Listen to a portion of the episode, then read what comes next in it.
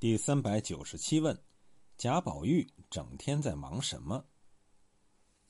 第五十七回的回目是“惠子娟情辞是忙玉，薛姨母爱语未痴贫”。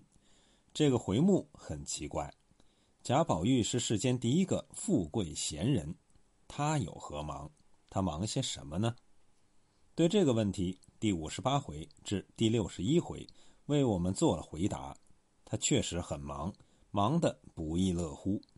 但他这忙与世间俗人之忙是两路，他是另外一种忙。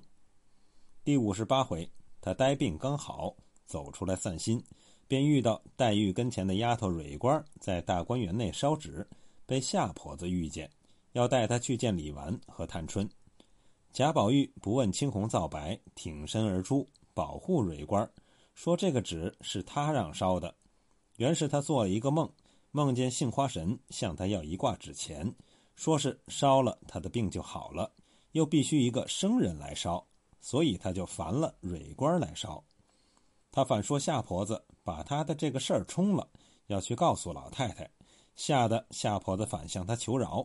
回来后因要向方官打听藕官和蕊官到底是怎么回事又遇见方官的干娘何婆子因为洗头打了方官。又是他挺身而出护卫方官说出这样的话：这些老婆子都是铁心石头肠子，也是件大奇事，不能照管，反倒错磨，天长地久，如何是好？第五十九回，何婆子与夏婆子一起打了春燕，春燕跑回怡红院，何婆子竟然追到怡红院来打，春燕跑到贾宝玉面前求救。贾宝玉拉着他的手说：“你别怕，有我呢。”乃至听了两个婆子连宝钗的丫头莺儿都伤了，更是着急，说：“你只在这里闹也罢了，怎么连亲戚也都得罪了？”最后是麝月去叫平儿，平儿吩咐将何婆子打四十大板，撵她出大观园，何婆子才害怕，认罪求饶了事。第六十回。他先是让方官把蔷薇硝给贾环一些，方官给贾环一包茉莉粉混冲，引来赵姨娘大闹。贾宝玉说又不是，不说又不是，躲在恒芜院里不敢出来。及至贾探春等人哄走了赵姨娘，他才回到怡红院安慰方官。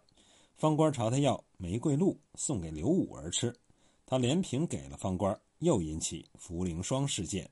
导致刘五儿被拿问，柳家的也险些被撤职。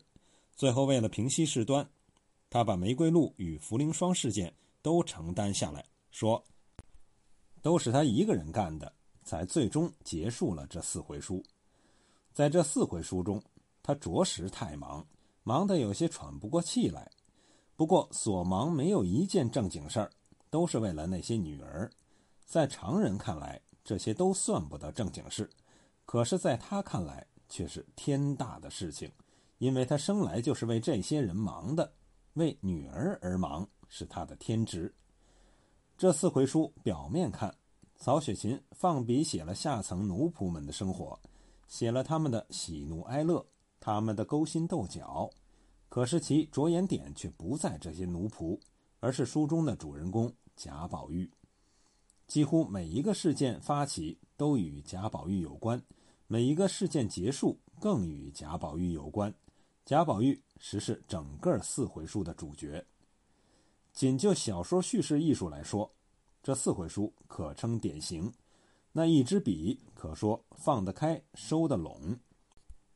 放则汪洋恣肆，波诡云谲，矛盾环生，高潮迭起，人物众多，关系复杂；收则笔笔有着落。事事有规矩，脉络清晰，条理分明。总的规矩之点，则是全书主要人物贾宝玉。其中每一个人都显示了独特的性格，每一件事都彰显了独特的性质，但是都为贾宝玉服务，都做了贾宝玉的陪衬。贾宝玉的性格特征在种种事件人物当中得到进一步的凸显。这一性格特征的中心就是少女崇拜。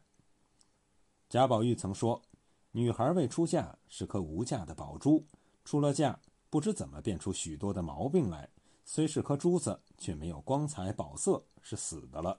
再老老，更变得不是珠子，竟是鱼眼睛了。男人的世界，在贾宝玉的眼里，早已是死水烂泥，污浊不堪；女人的世界，又有三分之二与这死水烂泥同流合污，便只有未出嫁的女儿，因为尚未沾染男人的气息，尚称清纯。于是贾宝玉便以女儿为唯一的信仰，在他的眼中心中，女儿与女神是一而二、二而一的同等存在。大观园与太虚幻境是一而二、二而一的同等存在。他号称降洞花王，但这个花王的职责却不是占有、统领，而是保护，是培植，是灌溉。他以此为毕生事业，他的人生因此而充实忙碌。当春燕领着他的妈妈去向婴儿道歉时，他不忘提醒：不可当着宝姑娘说，仔细反教婴儿受教导。可谓心细如发。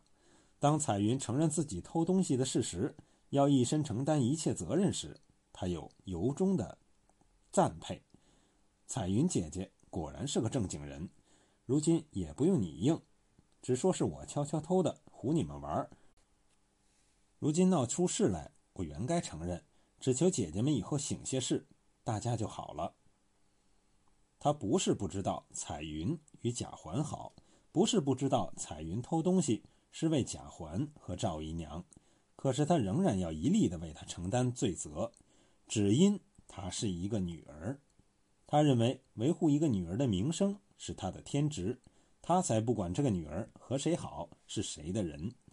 曹雪芹为了突出贾宝玉这个秉性，又特意写了贾环与之对比。当贾环知道是贾宝玉保护了彩云，他便疑心了，将彩云凡私赠之物都拿了出来，照着彩云的脸摔了来，说道：“这两面三刀的东西，我不稀罕。你不和宝玉好。”他如何替你应？你既有担当给了我，原该不与一个人知道。你既然告诉他，如今我再要这个也没趣儿。甚至还说，不看素日之情，去告诉二嫂子，就说你偷来给我，我不敢要。你细想去。两相对比，真有云泥之别。贾宝玉之忙，是因为他以保护、爱护全体女儿为己任，不是专对一人。